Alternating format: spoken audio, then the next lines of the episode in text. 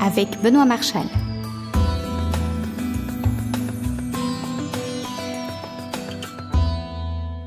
Bienvenue, bienvenue pour cette émission de Déclencheur. La photo comme vous ne l'avez jamais entendu. Aujourd'hui, on parle de portrait, ce que notre invité de la semaine appelle un joyeux patchwork de technique et d'humanité.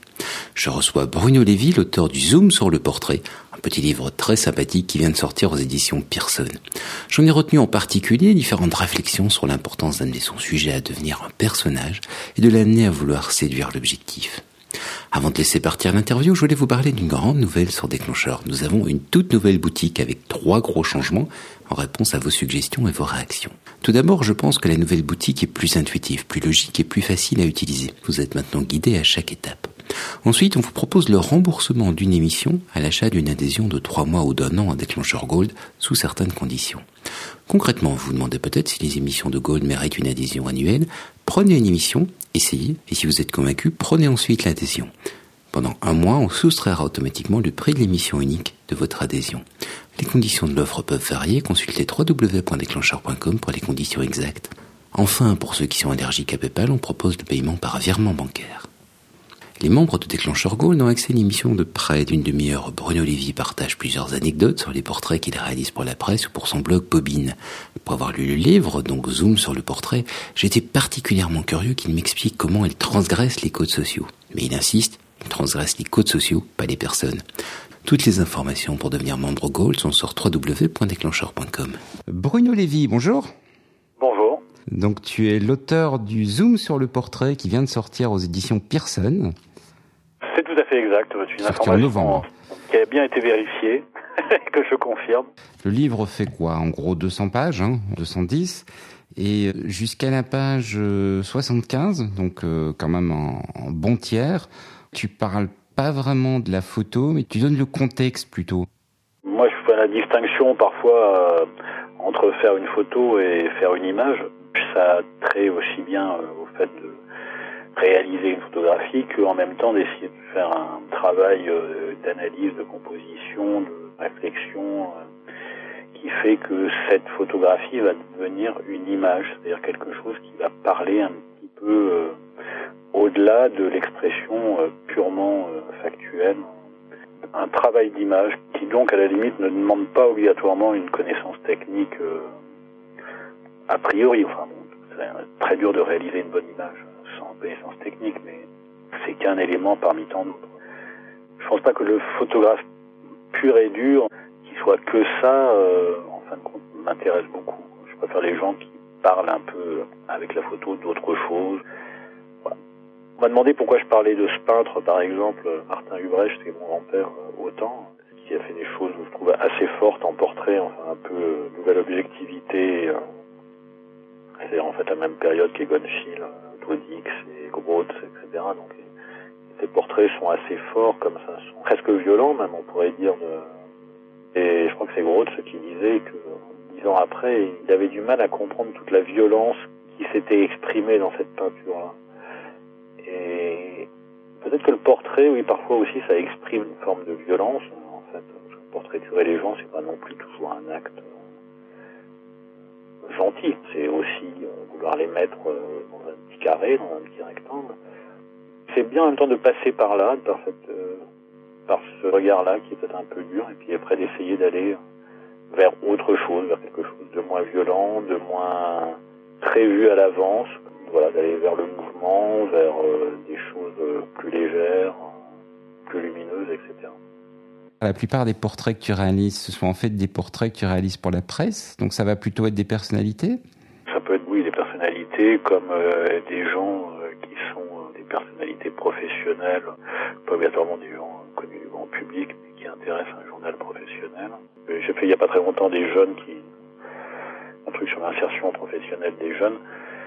C'est vrai que entre les voir après le travail et les voir pendant leurs heures de travail, c'est quand même plus intéressant de les voir pendant leurs heures de travail, même si on ne fait pas la photo dans le lieu même, parce que psychologiquement au moins ils sont dedans, enfin ils sont dans leur rôle de représentation sociale aussi à ce moment-là.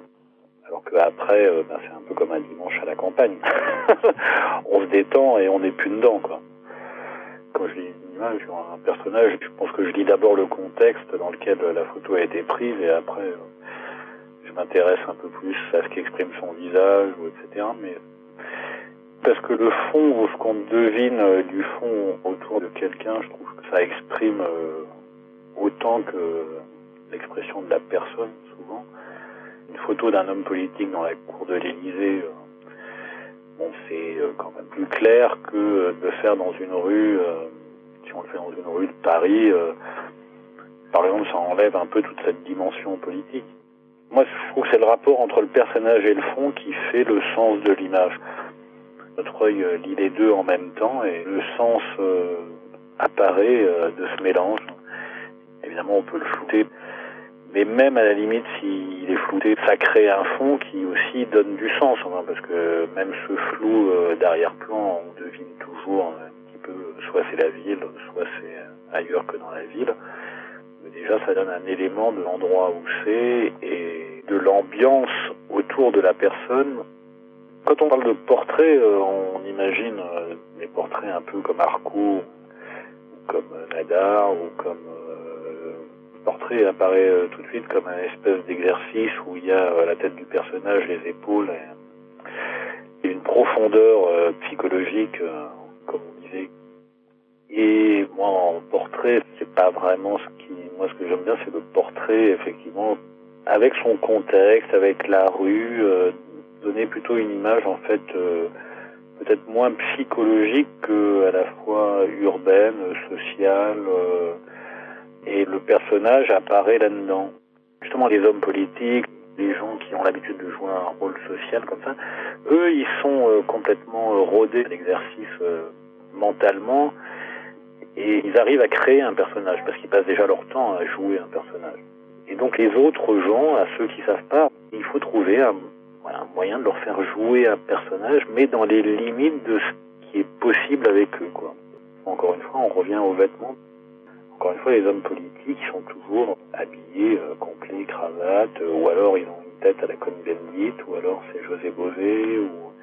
mais déjà tout un, il y a un personnage. Enfin, un exemple bête, hein, c'est souvent dans les photographies des gens comme ça, enfin souvent des dames d'ailleurs, dans les bureaux, elle porte un gilet de bureau. Enfin, ça a l'air idiot. Mais le gilet de bureau est une horreur au même titre que la salade verte à titre décoratif dans les restaurants, à côté du steak haché. C'est un truc qui tue euh, toute esthétique. Donc en fait, il faut réhabiller un peu les gens, euh, faire enlever ce genre de truc euh, et leur faire mettre une veste s'il faut, petit à petit les remettre en situation de enfin oui, à la fois psychologiquement de travailler un personnage, mais aussi d'exprimer à travers leur corps, leurs vêtements et leur expression une profondeur qu'ils ont tendance euh, à masquer, peut-être parce que du coup ça passe mieux dans le monde du travail. Alors, je vois l'autre fois comme ça, j'avais une jeune femme justement sur ce truc sur l'insertion professionnelle des jeunes, une jeune femme dans un hôtel portait un espèce de gilet blanc sur une. c'est vrai que sur le coup, euh, commence à faire les photos, puis au bout d'un moment, je lui ai dit, écoutez, on enlever ça? Et en fait, en dessous, elle portait une robe très jolie, assez moulante, euh, enfin, mais rien non plus d'exagéré. Et du coup, c'était dix fois mieux. Enfin, tout d'un coup, elle paraissait beaucoup plus élégante, etc. Alors que juste avant, ça suffisait à l'alourdir. Et puis, bon, il y a aussi le fait qu'il y ait eu ces dix minutes, qu'on commence un peu à sentir dans quel sens elle est plus jolie, qu'elle aussi s'habitue à la personne, et puis euh, voilà, on commence un petit peu à, accepter par exemple l'objectif pour accepter de le séduire parce que laisser apparaître ça et essayer de le faire apparaître juste le mieux possible justement sans être trop présent voilà c'est peut-être ça un tout petit bout de talent. C'est l'éternel problème de l'éducation c'est assez motiver les gens et assez les faire prendre confiance en eux-mêmes pour que tout d'un coup ils donnent le meilleur d'eux-mêmes à la photo c'est peut-être un peu pareil mais bon je suis pas ministre de l'éducation nationale ok eh bien, écoute, euh, Bruno, merci donc pour cette discussion sur le portrait. Donc, on rappelle que tu viens de sortir Zoom sur le portrait aux éditions Pearson, un livre d'à peu près 200 pages qui couvre les différentes composantes du portrait. Et tu en as parlé assez longuement, l'importance que le sujet devienne en fait un personnage quand on réalise un portrait. Merci Bruno. Eh bien, écoute, merci à toi et bonne lecture. merci, au revoir. Vous écoutez Déclencheur Silver. Pour approfondir ce sujet, choisissez Déclencheur Gold sur www.déclencheur.com. Il me reste à vous remercier de votre écoute. Pour ne rater aucune émission de déclencheur, je vous invite à vous abonner. L'abonnement est complètement gratuit. Il s'agit simplement de vous tenir informé de la sortie des nouvelles émissions. Et on supporte de nombreuses méthodes d'abonnement sur déclencheur, y compris iTunes, RSS, donc Google Reader, NetVibes et compagnie, Twitter, Facebook ou l'email. Toutes les informations sont sur www.déclencheur.com.